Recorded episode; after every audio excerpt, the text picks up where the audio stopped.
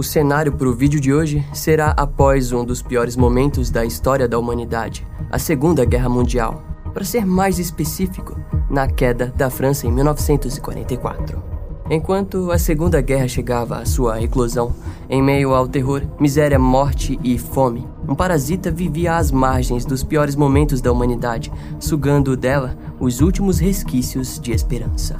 Em meio ao desespero, um médico fraudulento se alimentava do que sobrou das vítimas da guerra.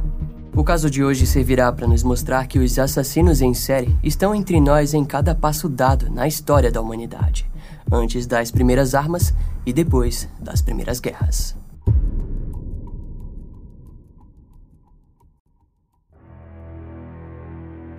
O bilhete na porta dizia: Fora por um mês Encaminhe o correio para o endereço Rua de Lombard 18, em Alcherre, na França.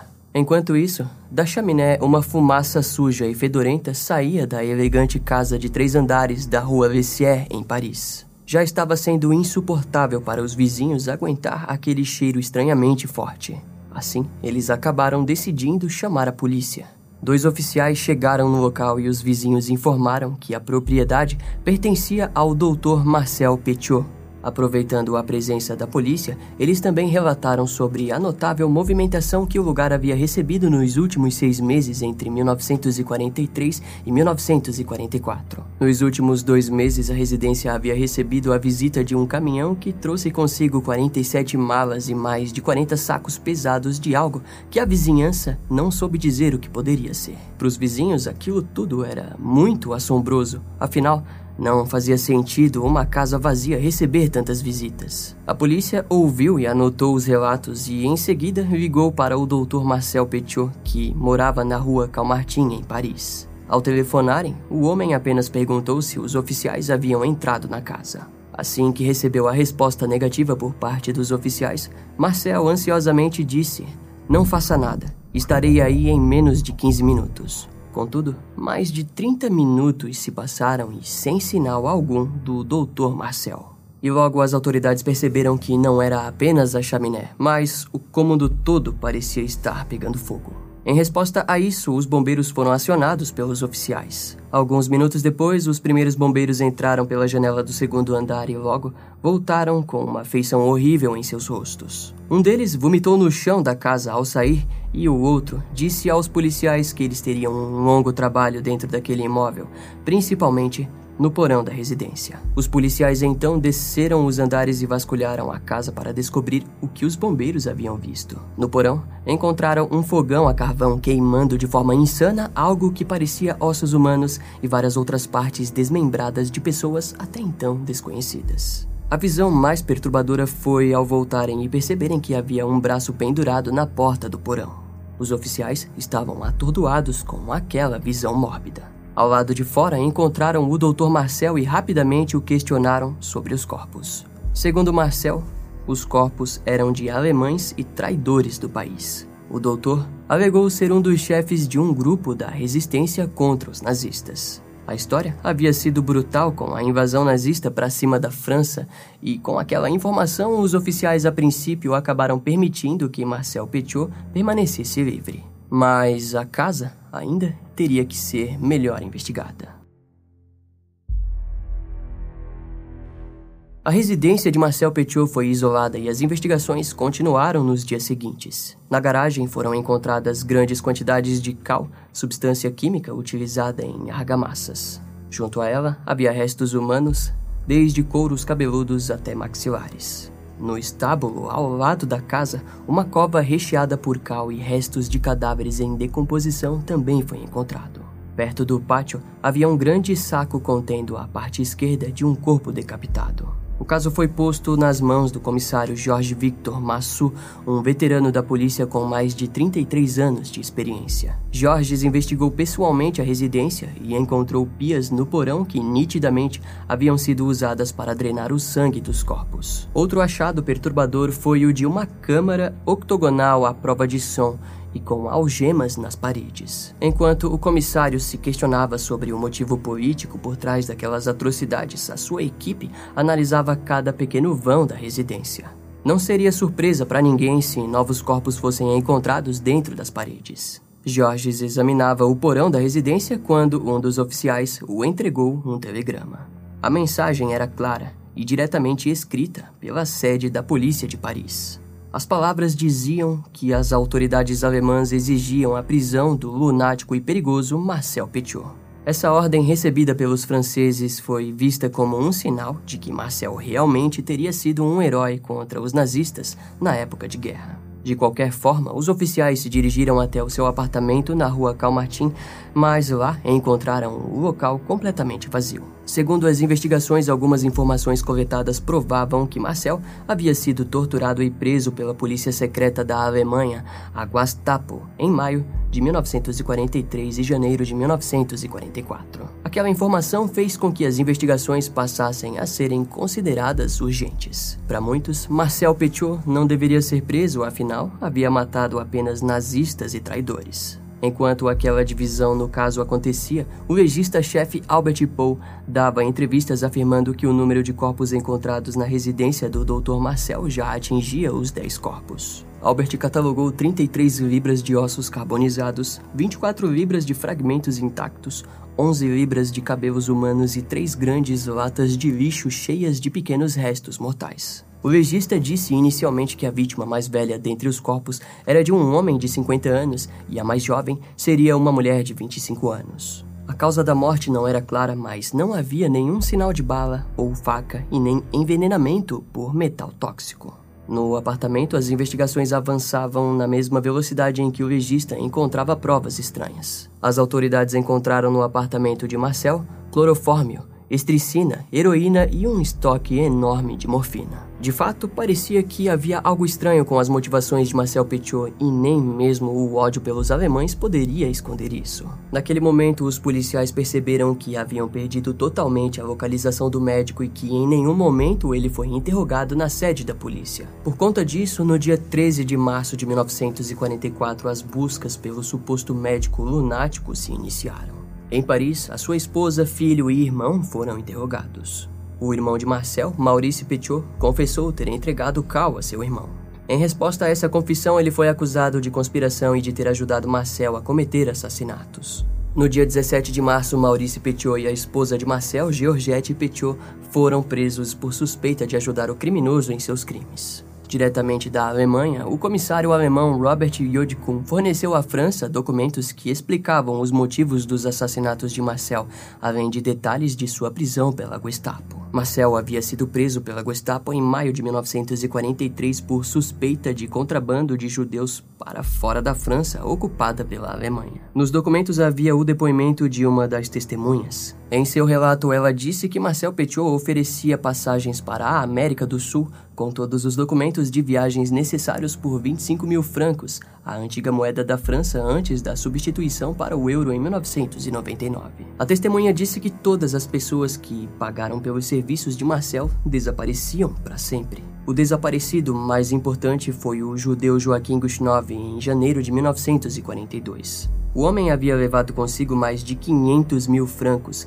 cinco casacos, além de ouro, prata e diamantes no valor de 700 mil francos. Nessa fuga de judeus, dois cúmplices foram presos, Roland Porchon e René Gustave Nezonde, em 1944. Foi descoberto então que em 1942 Roland havia informado à polícia que Marcel Petiot era como um rei, além de relatar ter presenciado mais de 15 corpos estendidos no porão da casa na rua Vessier, em Paris. Esse depoimento na época foi arquivado e apenas anos depois que ele viria a repetir a história para a investigação oficial do caso. Uma segunda testemunha relatou ter visto René Gustave Nezonde ajudando Marcel a esconder os corpos. René disse aos investigadores que soube dos corpos apenas em novembro ou dezembro de 1943 e no mesmo dia viu na casa de Marcel um diário que continha o nome de 60 possíveis vítimas.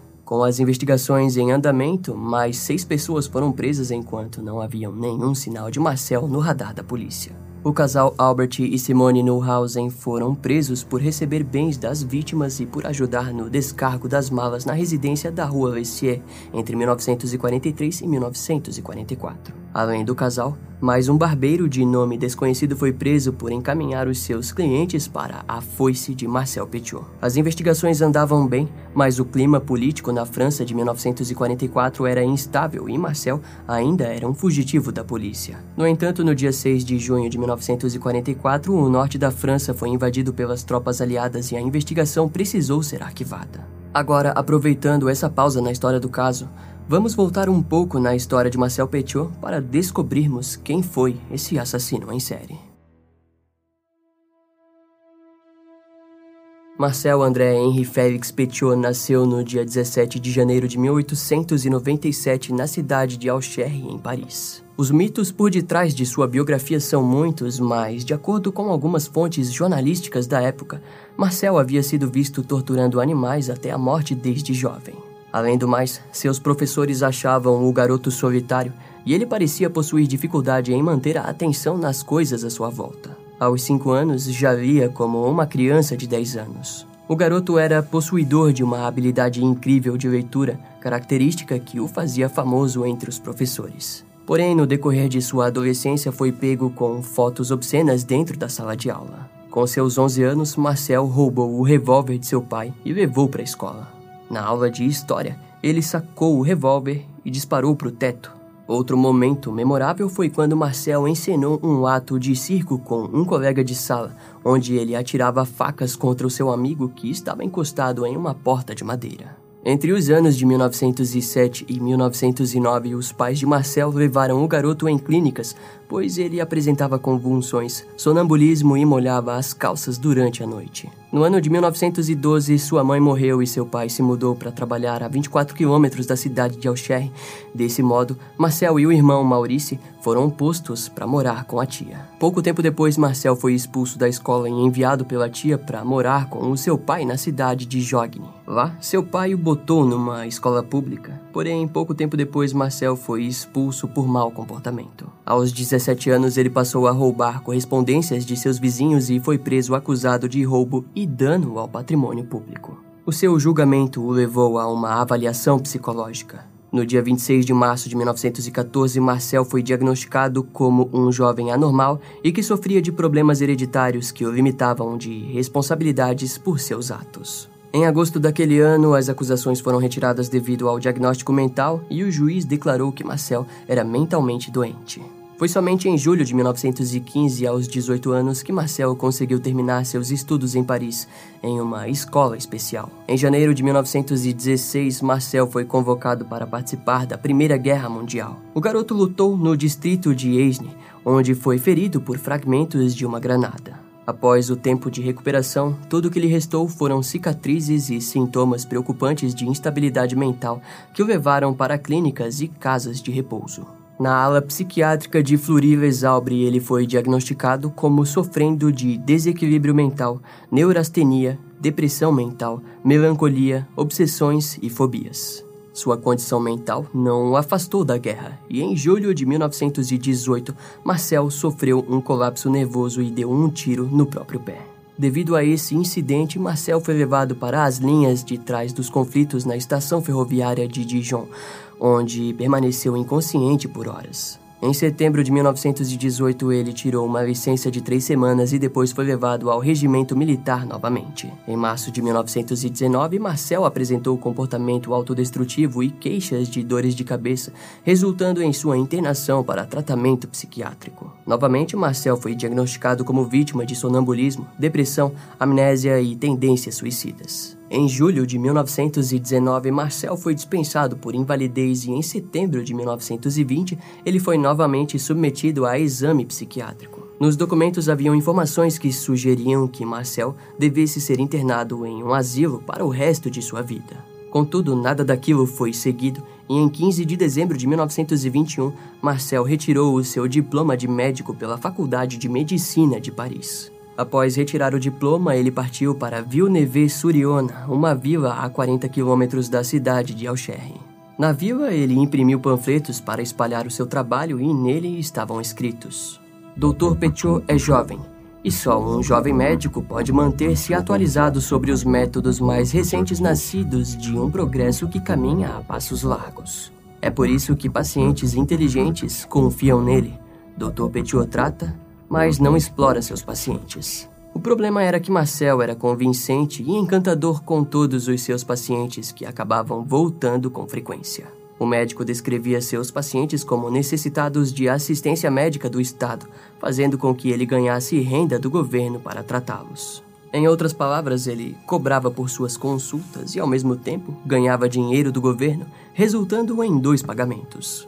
Marcel oferecia narcóticos viciantes em suas prescrições, garantindo que viciados fossem criados e se tornassem viciados em seus tratamentos. Um farmacêutico da vila percebeu as atitudes de Marcel e foi contrariá-lo após saber que uma criança havia quase morrido por conta de suas prescrições. Marcel apenas respondeu que aquilo não faria diferença para o farmacêutico e que o mundo agradeceria pela morte de uma criança que não fazia nada além de importunar seus pais. Em março de 1922, Marcel confrontou a Comissão de Reformas para as exigências de novos exames psiquiátricos que seriam feitos para testar se o médico ainda precisava receber pensões por invalidez do governo. Os exames só foram feitos em julho de 1923 e até lá ele continuou recebendo os cheques. Após o resultado dos exames, foi provado que as marcas em sua língua eram feitas por conta de seus ataques epiléticos e que Marcel não estava ligando para o seu próprio destino. A comissão entendeu que Marcel não se importava com a sua vida e por isso eles não precisariam pagá-lo por sua invalidez. No ano de 1926, Marcel iniciou um relacionamento com Louise de Lavie, filha de Madame Fleury, uma paciente constante do médico. Nesse mesmo período, a casa foi assaltada e incendiada. Louise desapareceu em maio de 1926 e algumas semanas depois, restos desmembrados de uma jovem foram encontrados por pescadores da região. Infelizmente, os restos não puderam ser identificados. Dessa forma, a polícia não ligou os fatos e, por Marcel ser médico da pequena vila, ele acabou passando despercebido. Criminalistas e escritores acreditam que Louis Delavie foi a primeira vítima de Marcel Petiot. Em julho de 1926, Marcel concorreu ao cargo de prefeito de Villeneuve-sur-Yonne. Nos debates políticos, o homem pagava cúmplices para que interrompessem os debates de seus concorrentes. Outra técnica usada era a de que, assim que Marcel acabava de falar seu discurso de eleição, o seu comparsa iniciava incêndios pela vila ou dava um jeito de cortar a energia do ambiente. Seus oponentes nas eleições diziam que Marcel havia fingido insanidade para fugir dos serviços militares, o que fazia dele um falso patriota. Investigações confirmaram mais alegações por fraudes nos votos e ficou nítido o estado mental desorganizado que Marcel Petiot possuía. Portanto, ao fim de julho de 1926, Marcel Petiot se tornou prefeito da cidade Villeneuve-sur-Yonne. Serial killer e prefeito? É isso. Seus primeiros momentos como prefeito foram controversos. Uma parte da população considerava Marcel como o melhor prefeito que já haviam tido, enquanto a outra parte o crucificava e considerava ele um miserável. Incrivelmente, a polícia da vila suspeitava do prefeito em vários casos de roubos, como o de um bumbo de uma banda local que havia tocado num show e o de uma grande cruz de pedra que Marcel havia considerado horrível, além, é claro, do próprio dinheiro do povo. Em junho de 1927, Marcel se casou com Georgette Lablais, de 23 anos. Em menos de oito meses como prefeito, ele acabou sendo acusado de negar o recebimento de uma remessa de óleo e reivindicar um reembolso. Marcel foi acusado de fraude e preso por três meses. As autoridades conseguiram suspender Marcel de seu cargo como prefeito por quatro meses, mas através de um recurso ele conseguiu reverter a situação e voltou ao cargo. Muitos eventos marcaram a vida criminal de Marcel, mas foi somente em março de 1930 que ele passaria a mudar a natureza de seus crimes completamente. Naquele mês, um incêndio criminoso destruiu a casa de arma de Debouve, um sindicalista de laticínios local. A sua esposa, Henriette, foi encontrada tendo sido espancada até a morte por um objeto pesado. As investigações iniciais apontaram para um roubo que resultou no assassinato. Pegadas foram encontradas que davam em direção a Villeneuve-sur-Yonne. Após os eventos trágicos, rumores passaram a criar histórias horripilantes. Os rumores diziam que o Dr. Marcel Petiot era amante de Henriette de Beauvais e que naquela noite ele havia sido visto nos arredores da propriedade. A principal pessoa que declarou essa história foi Monsieur Fiscot, que havia dito a seus amigos que tinha planos de testemunhar contra Marcel. Contudo, o homem fez uma última visita ao consultório de Marcel para o seu tratamento de reumatismo e, curiosamente, foi encontrado morto três horas depois. O atestado de óbito foi assinado por Marcel Petiot e a causa da morte foi dita como falecimento por aneurisma. Ao decorrer de 16 meses, ainda mais queixas começaram a surgir contra o prefeito e médico Marcel Petiot. Em sua maioria, envolvia roubo ou irregularidades dentro da prefeitura da vila. Os promotores responsáveis exigiram uma investigação que provou que mais de 2.890 francos haviam sido retirados pela prefeitura e não repassados aos destinatários estrangeiros. Então, em agosto de 1931, cinco anos depois de se tornar prefeito, Marcel finalmente renunciou ao seu cargo na prefeitura. O conselho da vila descobriu arquivos totalmente desleixados e muitas ordens de compras estrangeiras alteradas para benefício próprio de Marcel. Apesar da renúncia em seu cargo como prefeito, no dia 18 de outubro de 1931 ele se candidatou para vereador e venceu entre mais de 30 conselheiros gerais no departamento de Iona. Em agosto de 1932, Marcel foi acusado de roubar energia elétrica de Villeneuve-sur-Iona. No ano seguinte, um julgamento aconteceu que o condenou a 15 dias de prisão e uma multa de 300 francos. Mais tarde, através de um recurso, ele conseguiu reduzir a multa para 100 francos, mas em contrapartida perdeu seu cargo político. Em janeiro de 1933, Marcel se mudou com sua esposa para Paris, na França. Na cidade, ele abriu um escritório na rua Calmartin, onde pregou nas paredes várias credenciais falsas. Sua reputação rapidamente se espalhou, as pessoas simplesmente amavam a atenção que recebiam de Marcel. Em 1934, rumores se iniciaram afirmando que Marcel era um médico ilegal por conta das drogas que receitava apresentando como curas milagrosas. No mesmo ano, Raymond Hans, de 30 anos, visitou a clínica de Marcel para um tratamento de abscesso na boca. A mulher nunca mais voltou da clínica e foi dada como morta apenas algumas horas depois. Uma autópsia foi exigida pela família rica da mulher. As análises provaram que níveis elevados de morfina foram encontrados no corpo de Raymond. O legista pediu uma investigação completa, mas as autoridades francesas consideraram a morte da mulher como natural. No ano de 1935, Marcel passou por uma investigação à procura de narcóticos, mas as autoridades não conseguiram encontrar nenhum sinal de evidências acusatórias. Em 1936, Marcel foi acusado por ter roubado um livro e agredido um policial. Dois dias depois, ele se entregou e, através dos seus registros do exército, a polícia viu que a capacidade mental de Marcel Petiot era no mínimo instável. Em decorrência disso, as autoridades francesas retiraram a acusação de agressão e ele também foi absolvido de um roubo. Em agosto de 1936, sua esposa Georgette convenceu Marcel a ser internado em um sanatório privado. No local, o Dr. Hoggs de Fursac precisou lidar com Marcel gritando e implorando por liberdade. Marcel tentava assegurar que sua condição havia sido resultado de estresse e que sua loucura já havia passado.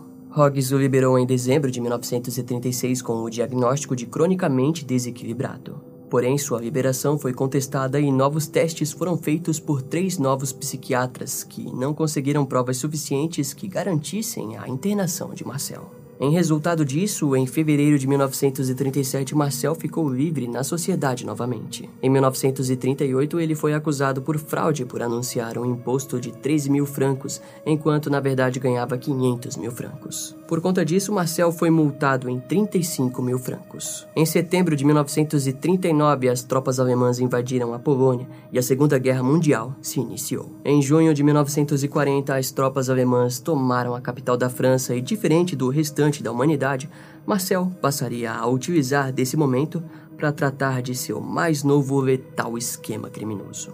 Com a ocupação nazista, Marcel começou a fornecer atestados médicos falsos aos franceses convocados como escravos dos nazistas. Ao mesmo tempo, Marcel coletava informações sobre os movimentos nazistas. Frente a isso, ele passou a espionar a sede da polícia secreta nazista em Paris, a Gestapo, Segundo as fontes, equipes de assassinos da resistência usaram as informações de Marcel para eliminar os nazistas da região. Marcel se aproveitou da situação e inventou diversas histórias que jamais aconteceram na história da Segunda Guerra Mundial. Em algumas delas, ele dizia ter inventado armas secretas que matavam inúmeros nazistas, mas nenhuma prova forense nunca foi encontrada. Marcel acolhia franceses judeus, combatentes da resistência e pequenos criminosos, qualquer um que pudesse pagar pelos 25 mil francos para fugir para a América do Sul.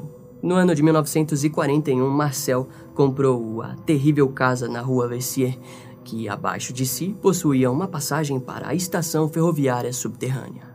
Em setembro de 1942, Joseph Reucroux e Adrienne Estebetegui estavam sendo procurados pela polícia francesa e alemã por terem cometido assaltos em nome dos agentes da Gestapo. A dupla procurou ajuda no então conhecido Dr. Eugene, que era o nome falso de Marcel dentro de seu esquema. Joseph desapareceu após pagar a taxa exigida por Marcel. Adrienne e sua namorada Gisele Rosny sumiram em março de 1943. Além dos dois cafetões, mais um chamado François Albertini e sua prostituta Annette Basset, junto a Cláudia Chamu, também sumiram após pagarem a taxa. Posteriormente, a polícia ouviu Marcel se gabando por ter matado os três cafetões e suas mulheres, chamando-os de escória e colaboradores de nazistas. Em abril de 1943, a polícia secreta nazista ouviu o rumor sobre uma organização que fazia travessias clandestinas da fronteira espanhola por meio de passaportes argentinos falsificados. A verdade era mais brutal e mórbida que essa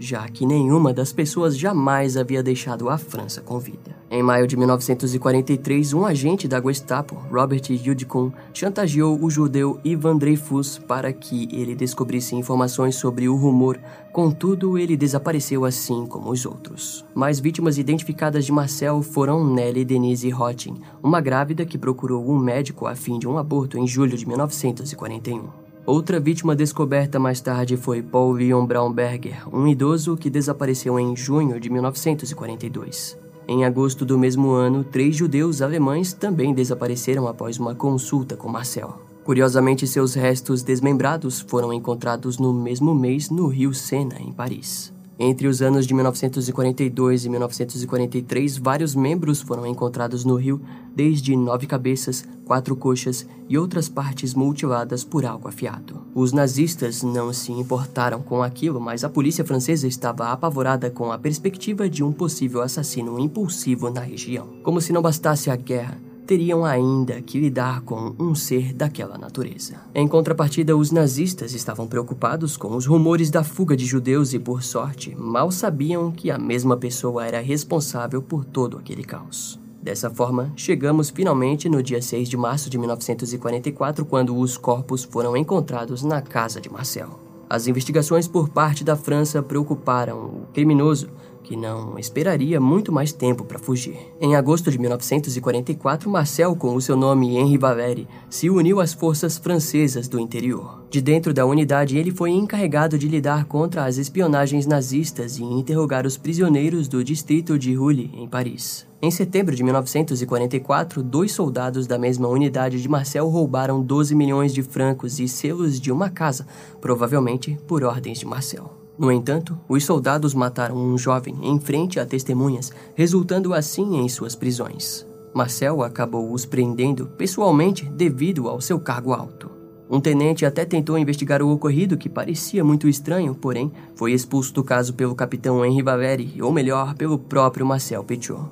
Sem ninguém perceber, os ladrões foram liberados e desapareceram, assim como o dinheiro. Enquanto todo esse jogo sujo acontecia, o jornal Resistência publicava um artigo que contava a história do fugitivo Marcel Petiot. Só para deixar claro, naquela época a polícia não possuía uma fotografia de Marcel. Em seguida, o advogado René Floriot, que no passado havia atuado ao lado de Marcel, recebeu uma carta falsa do criminoso.